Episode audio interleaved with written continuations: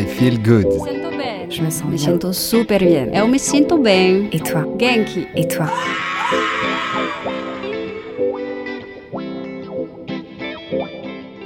I Feel Good, le podcast qui vous veut du bien, vous donne un éclairage sur le grand éventail des activités de bien-être, développement personnel et spirituel et autres initiatives inspirantes. Ce podcast vous est présenté par Armel Bérodi. Musique originale, Florence Bonardel. J'ai le plaisir d'accueillir aujourd'hui Michel Monteau qui va nous parler de Danto Humanosophie. Alors bonjour Michel, comment vous voulez que je vous présente? Quand je me présente, euh, ma présentation à moi, elle est vite faite. C'est je me considère comme un être qui tend à devenir humain, quel que soit le curriculum vitae de la personne. Et c'est ça le drame actuel, justement, c'est que euh, il y a que ceux qui ont des diplômes qui ont le droit de parler. Et c'est une catastrophe. Je veux pas être thérapeute. Je suis pas thérapeute. Nous sommes, tous, nous sommes tous thérapeutes les uns des autres. Ah oui, oui, bien sûr. C'est pour ça que j'ai- j'aime mieux, le mot lampadaire. Je, le thérapeute, par définition, il est censé traiter. Non, le vrai thérapeute, c'est le patient lui-même, c'est l'être humain lui-même. C'est lui le vrai thérapeute. Oui, c'est lui qui va s'auto-guérir. Et c'est ça. Et, et c'est simplement lui faire prendre conscience que c'est vraiment ça qui existe. Et qu'il n'y a pas un mec qui sait et quelqu'un qui ne sait pas, et un mec qui va le guérir et quelqu'un qui. Non, non, non. Je vais te donner peut-être l'idée que tu peux te guérir par toi-même. Je suis très intéressée par votre parcours. Euh, J'ai déjà hum, lu votre livre euh, Nos dents, une porte vers la santé. Et, et d'ailleurs, vous l'expliquez votre parcours euh, jusqu'à la, la danto-humanosophie dans ce livre. Et moi, je Oui. trouve ça très intéressant, justement, votre parcours de, Oui, de, de dentiste qui découvre par, par son fils, par la bouche de son fils, qui découvre euh, ça, en fait. Toute oui, cette, toute cette démarche-là. je suis au départ un dentiste lambda euh, classique. Et la grosse chance que j'ai eue, c'est d'avoir un père euh, exceptionnel qui a baigné dans la, philosophie chinoise euh, alors qu'il était dentiste et, chirurgien maxillofacial. Et qui a été diplômé de médecine chinoise traditionnelle et de sophrologie en 1958, alors qu'on aurait mis un coup de bazooka à toutes les personnes qui parlaient de ça.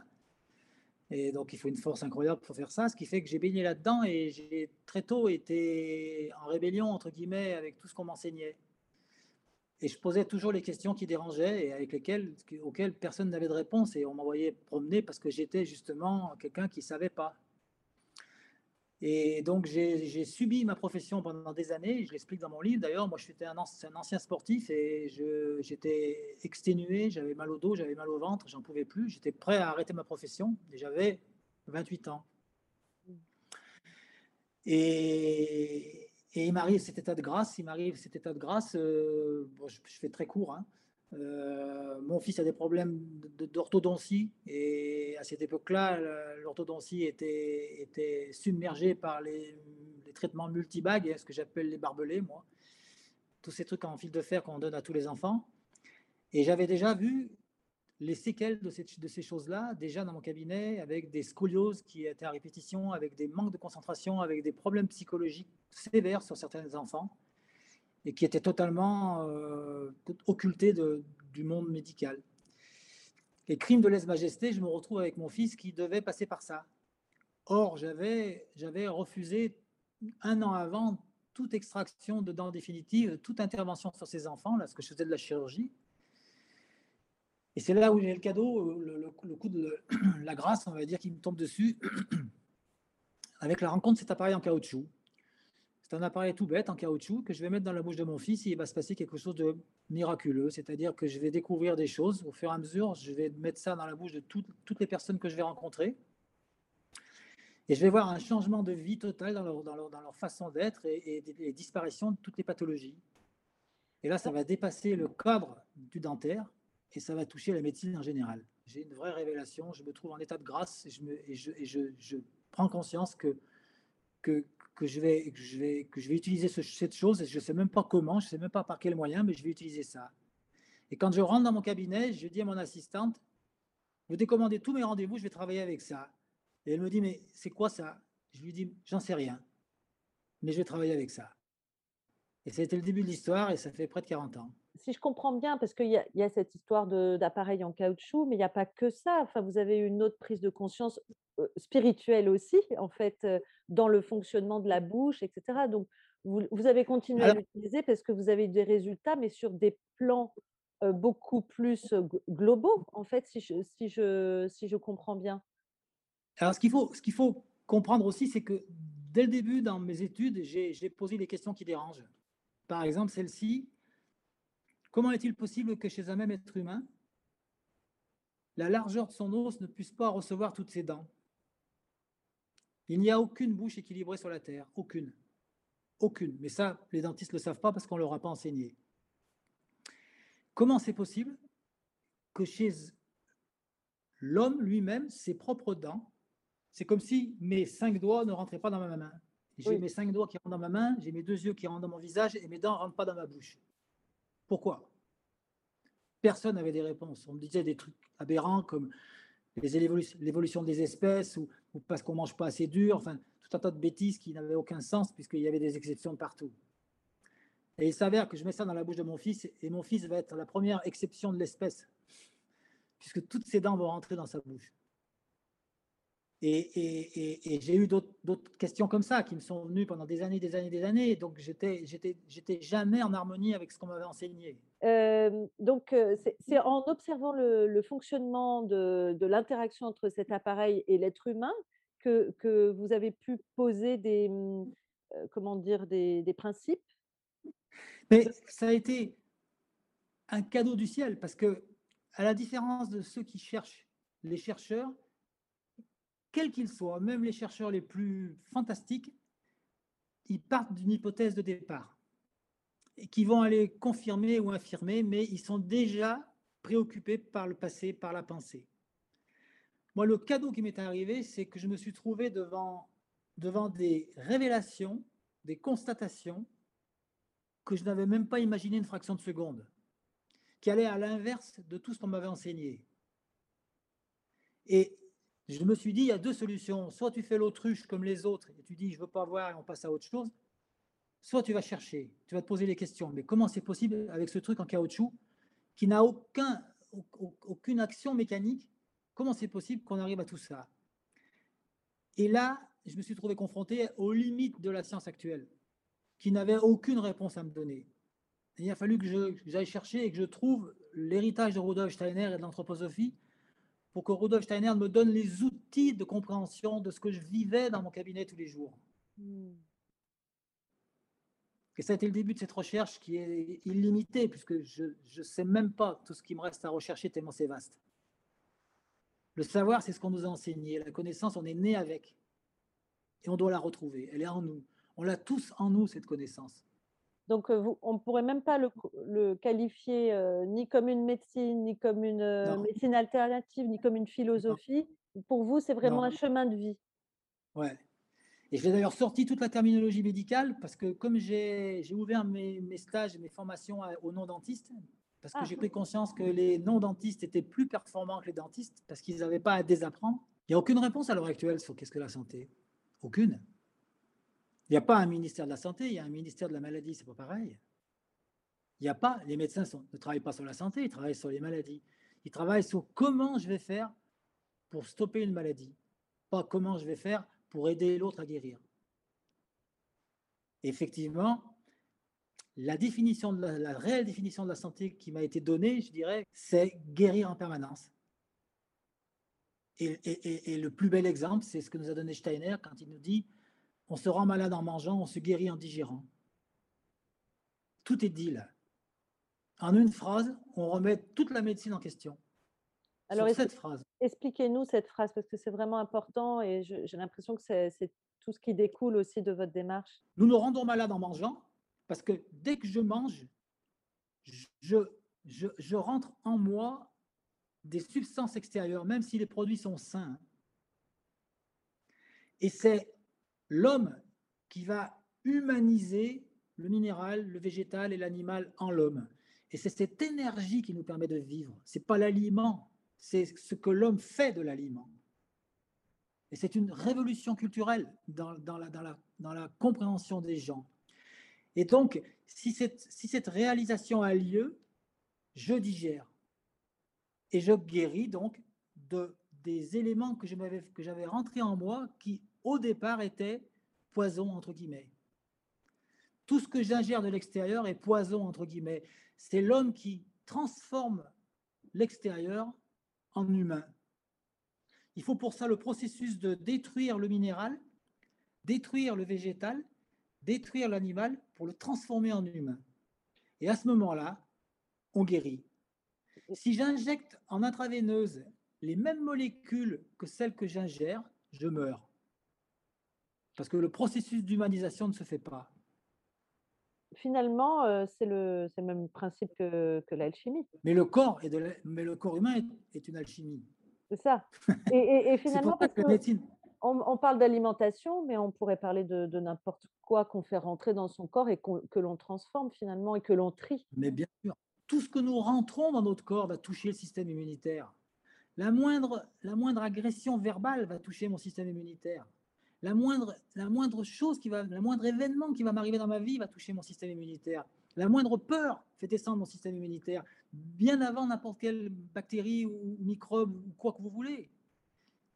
On le sait tous, on sait que la peur diminue le système immunitaire, on, sait que la peur provoque euh, une accélération du rythme cardiaque, provoque euh, une modification du transit, provoque une, pâleur de la... On, sait que tout ça a un lien entre le spirituel et le physique. On le sait tout ça. Et on l'a totalement occulté dans notre médecine. On s'en sert pas. C'est la base de tout. Comment vous pourriez euh, décrire euh, un accompagnement euh, en dentosophie la dentosophie, on l'a nommé comme ça, hein, c'est un terme qu'on a, créé. Hein, au départ, c'était dentosophie, c'était la sagesse de la dent, et maintenant j'ai rajouté humano parce qu'il y avait un critère trop important dentaire. Et là, j'ai mis humano-dentosophie, c'est-à-dire que c'est, la quête de l'humain à, travers la bouche, en passant par la bouche, comme porte d'entrée. Mais l'humano-dentosophie, c'est, n'est pas autre chose que, que, l'enseignement des cartes Tollé. Et quel que soit ce que vous allez utiliser comme technique, si l'homme est capable de retrouver la présence à chaque instant, il guérit de toutes ses maladies, sans exception. Toutes les maladies viennent de notre mode de pensée qui est toujours basé sur le passé ou sur le futur. Donc plus on est présent à soi et, plus euh, on augmente son système immunitaire. Et oui, parce que plus on est présent à soi, vous le savez, vous l'avez, tout le monde l'a vécu, quand on est vraiment dans la présence, la peur n'existe pas. Vous êtes d'accord avec ça? Oui, oui, tout à fait, tout à fait. OK?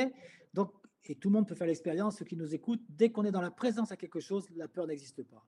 Or, toutes les maladies sont dues à la peur. C'est-à-dire au mode de fonctionnement de l'être qui, véhicule des peurs. OK On va enchaîner sur le truc. Et derrière la peur, il y a toujours l'égoïsme. Il ne peut pas y avoir de peur sans égoïsme. On a peur de ce qui va nous arriver. Si demain, on fait le travail nécessaire, la peur va être dépassée parce qu'on doit grandir de nos peurs. Elles existent, mais on doit en grandir et non pas être anesthésié. Si on grandit de nos peurs, on va passer d'un égoïsme inconscient à un égoïsme conscient. On va prendre conscience que nous sommes égoïstes. Et c'est le premier pas vers le retour à l'amour inconditionnel. Parce qu'il ne peut pas y avoir d'égoïsme et d'amour en même temps. Et là, je vais pouvoir me tourner vers l'autre. Je ne serai plus toujours en permanence en train de me dire qu'est-ce qui va m'arriver, qu'est-ce qui va se passer, et fonctionner avec ma petite tête. Et donc, la dentosophie m'a amené, dans un premier temps, à m'arrêter sur moi-même. Et cet activateur m'a donné la possibilité de le faire. C'était un outil physique qui me permettait de faire le lien entre la matière et le spirituel. Et moi, toutes les, toutes les maladies soi-disant incurables, les fibromyalgies et toutes ces choses qui sont des fourre-tout de la médecine, disparaissent sans problème à partir du moment où la personne se met en route. Hmm. Et c'est ça, c'est ça la bombe actuelle, c'est ce que j'ai écrit dans mon premier livre, c'est que toutes les maladies viennent de l'intérieur, il n'existe aucune maladie qui vient de l'extérieur, aucune, ça n'existe pas. Je voudrais revenir euh, aussi sur euh, ce que vous avez observé, parce que euh, quand, j'ai pris le sommaire du livre, j'ai été, j'étais très, très surprise parce que vous, vous citez tout un tas de pathologies dont vous, parliez tout à l'heure et, le lien entre l'équilibre buccal et ces pathologies. Et quand j'ai vu la liste, je me suis dit: «Ah ouais, ça agit sur tout ça». Je me suis dit: «Mais comment, heu, comment c'est possible que la bouche ait autant de liens avec toutes ces, heu, tous ces déséquilibres?» La bouche n'est que le reflet. La bouche, c'est que la conséquence de mon état d'être intérieur. Si je voulais parler spirituellement, je dirais que la bouche n'est que le reflet de mon karma. J'ai la bouche à la mesure de qui je suis. Et c'est ce qui je suis qui a créé cette bouche-là. Et c'est parce que je vais changer qui je suis que cette bouche va bouger. La bouche est conséquence, comme toutes les maladies. C'est pas à cause de la bouche que les maladies guérissent. Tout est concomitant. Pour moi, le désordre buccal est une maladie, exactement pareil qu'une sclérose en plaques ou qu'un sida. C'est la même chose. C'est parce que je vais me poser que ma bouche aussi va se mettre en place. Parce que je vais vivre la présence, ma bouche aussi va vivre la présence. Et quand on vit la présence, tout s'harmonise. Et donc effectivement, qu'est-ce qui se passe? Les bouches vont s'équilibrer, mais comme personne ne l'a jamais vu dans le monde dentaire, ils ne savent pas ce que c'est qu'une bouche en équilibre. Ils ne savent pas ce que c'est qu'une bouche qui fonctionne. On a appris que ce, qui ne marche pas, comme toute la médecine. On a appris que la maladie, on a appris que les dysmorphoses. On ne sait pas ce que c'est que la physiologie. À tel point qu'on a mis en place des bouches qu'on croit être physiologiques alors qu'elles sont toutes pathologiques. Voilà pourquoi tous les traitements orthodontiques récidivent. Vous avez dit un truc euh, très intéressant d'ailleurs, euh, qu'on a étudié finalement le corps humain, le fonctionnement sur des cadavres, mais pas sur des, sur des corps vivants. C'est ça. Et j'affirme que pour la majorité des choses, on travaille sur la pathologie en pensant que c'est la physiologie. Et c'est spectaculaire dans la, dans la dentisterie et dans la bouche. Mmh. Dans la bouche, on a, on a, on a mis un, système en place de bouche arrondie qui est un protocole esthétique qu'on voit partout. Tous les traitements orthodontiques qui terminent comme ça récidivent, c'est-à-dire qu'ils repartent. Dès qu'on a enlevé, dès qu'on a enlevé les trucs qui, qui les maintiennent, ils repartent. Et pourquoi? Ils repartent toutes de la même façon, du même endroit d'où ils sont venus. Parce que la personne n'a pas fait le travail nécessaire en elle. Mmh. Et elle est là à la clé de toute l'humanité. C'est pareil pour la société. Est-ce que vous pensez que par le travail de présence, les pathologies ou les déséquilibres vont se réduire de manière inconsciente? On n'a pas besoin de faire forcément un travail conscient. C'est même, même évident.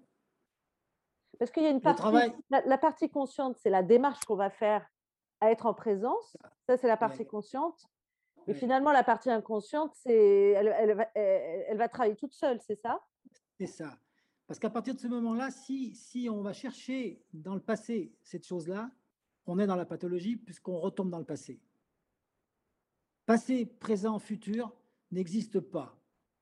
Au niveau psychologique, je parle. Hein. Au niveau réel, il existe. Au niveau psychologique, il n'existe pas. À partir du moment où le temps se met en place, c'est fini. On est dans la pathologie. On n'est plus dans la présence.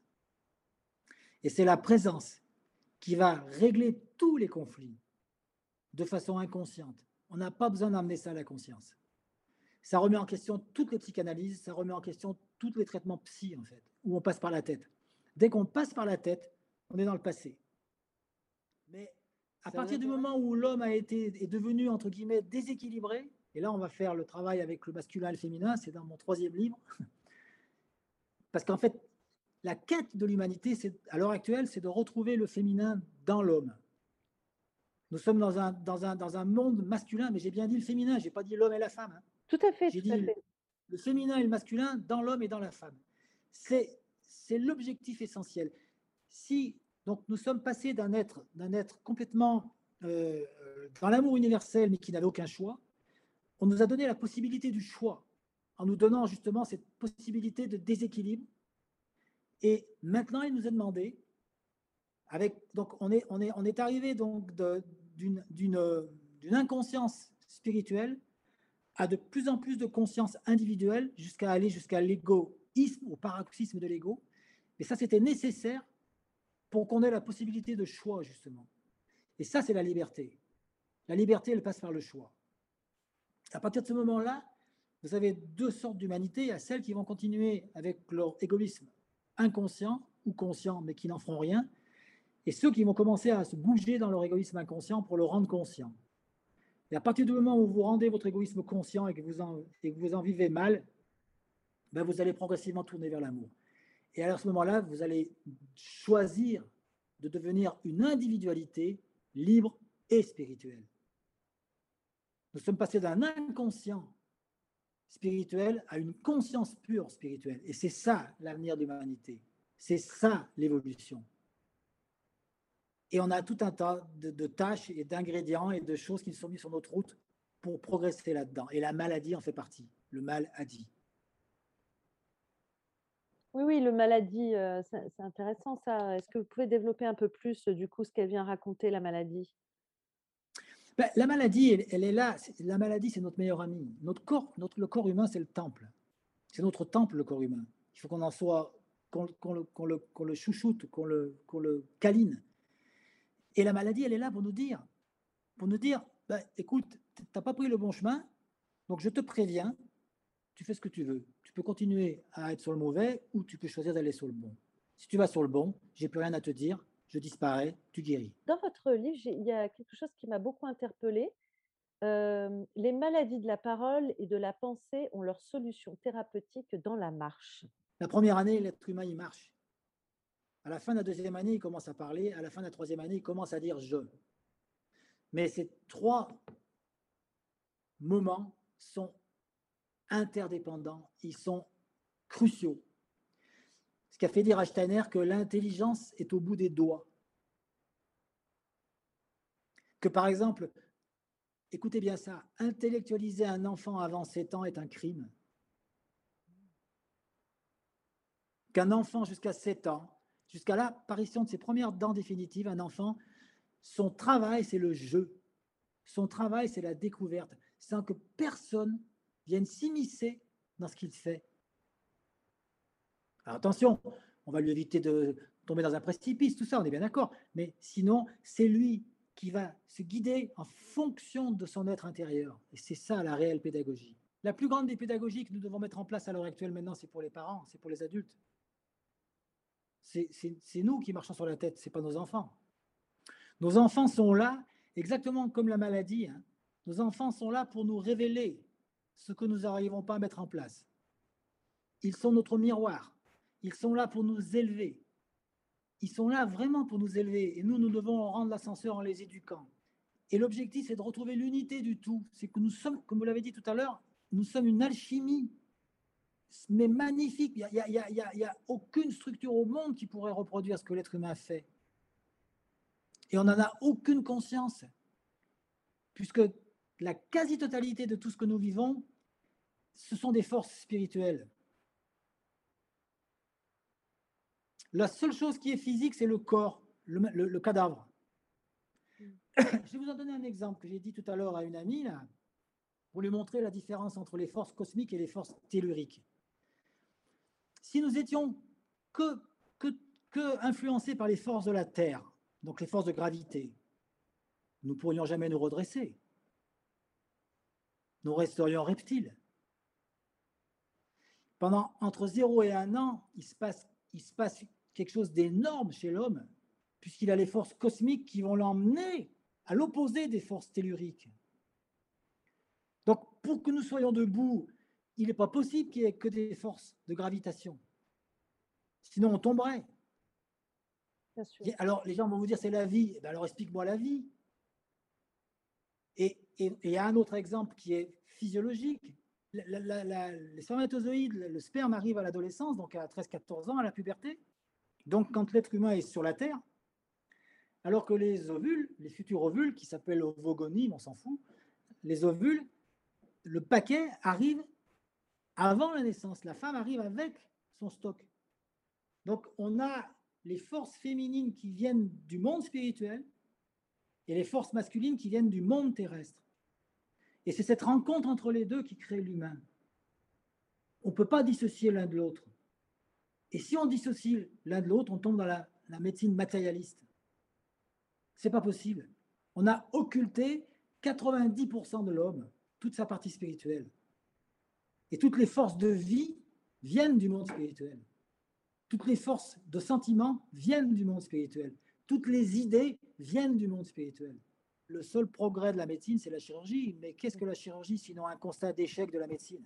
Et, on, est, on est devenu performant technologiquement parlant. On est capable d'aller dans l'infiniment petit, tout ça. Et là, on a fait des progrès extraordinaires. Mais au niveau médical pur, c'est, pour moi, c'est fini. quoi. Et tous les médecins qui viennent dans les stages, ils prennent conscience qu'ils ne savent rien, en fait. Ils ne connaissent rien, pardon. Ils croient savoir, mais ils ne connaissent pas. Le dentiste, il va être nécessaire si, vous avez un trou. Ben, alors, le problème, c'est que quand vous commencez à rentrer dans la dentosophie, comme la, carie est aussi une maladie, si vous rentrez dans la dentosophie, les caries, vous n'en avez plus. Donc déjà, c'est fini, plus de dentistes. Bon. Mais ceux qui sont pris en route, parce qu'effectivement, il y a quand même beaucoup de gens qui ont des couronnes et tout ça, donc on, a besoin du travail dentaire pour refaire les couronnes, pour les refaire dans d'autres circonstances et tout ça, c'est évident. Mais je veux dire, euh, moi, j'ai continué à travailler sur les gens qui étaient suivis en dentosophie, mais plus sur les autres. Et, j'ai réhabilité des bouches. J'ai pas réhabilité des bouches. J'ai suivi les bouches qui s'amélioraient toutes seules. Et il y avait des couronnes qu'il fallait modifier, donc je les ai modifiées en fonction de ce que la personne me proposait. Et pas en fonction de ce que moi je décidais. Pour moi, et je mets un grand bémol à tout ça, je ne suis pas en train de dire de, critiquer les dentistes, hein, mais pour moi, la profession de dentiste telle qu'on me l'a enseignée, je me suis toujours considéré comme un fossoyeur qui gagne de l'argent. C'est-à-dire que j'ai des trous, je les creuse et je les rebouche. Mais à aucun moment je me pose la question, mais pourquoi il y a un trou?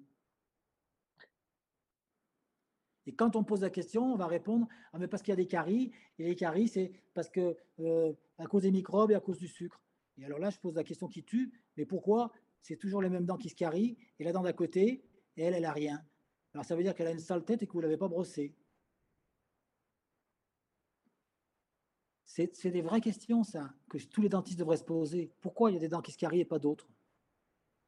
Si c'était vraiment le sucre et les microbes, on en a plein la bouche. Et ça, c'est des questions existentielles que, n'importe quelle personne peut se poser, qui n'a pas besoin de faire des études. Dans, ce, dans cette période qui est quand même très chaotique, très particulière, mais qui donne beaucoup d'espoir aussi, qu'est-ce que vous pourriez conseiller à nos auditeurs? Avec tout ce que vous avez vécu, vous, de, de, toutes ces expériences et de prise de conscience? Que chacun fonctionne par soi-même, qu'il n'y ait aucune, qu'il ne, qu'il ne soit jamais dirigé par la pensée d'un autre sans qu'ils soient allés faire l'expérience par eux-mêmes de cette pensée. À partir de ce moment-là, ils vont véritablement se rendre compte qu'ils ont fonctionné, que nous avons fonctionné à travers ce que j'appelle la domestication sociale, c'est-à-dire à travers toute la pensée des autres, depuis, depuis l'enfance, la pédagogie et tout ça. Et que si demain, l'être humain commence véritablement à prendre conscience, et ça, ça passe par vivre l'instant présent, à prendre conscience qu'il est submergé par ses pensées, qu'en fait, nous sommes pensés, mais que nous ne pensons rarement par nous-mêmes. La seule fois où nous pouvons penser par nous-mêmes, c'est le moment où on arrête le tir, où on est dans la présence. Et dans la présence, on ne pense plus. À partir du moment où on ne pense plus, on ouvre l'espace. Et on ouvre l'espace à ce que vous voulez. Et ce que je pourrais dire, on va dire à sa petite voix. Et celle-ci, on sait avec certitude qu'elle est juste. On ne se pose pas la question, on sait que c'est juste. Merci encore, hein, Michel. Mais de rien. Merci beaucoup pour votre présence, si je peux me permettre de dire ça. Ben, c'est gentil, merci. Merci à toutes et à tous pour votre écoute. À bientôt dans une prochaine émission I Feel Good.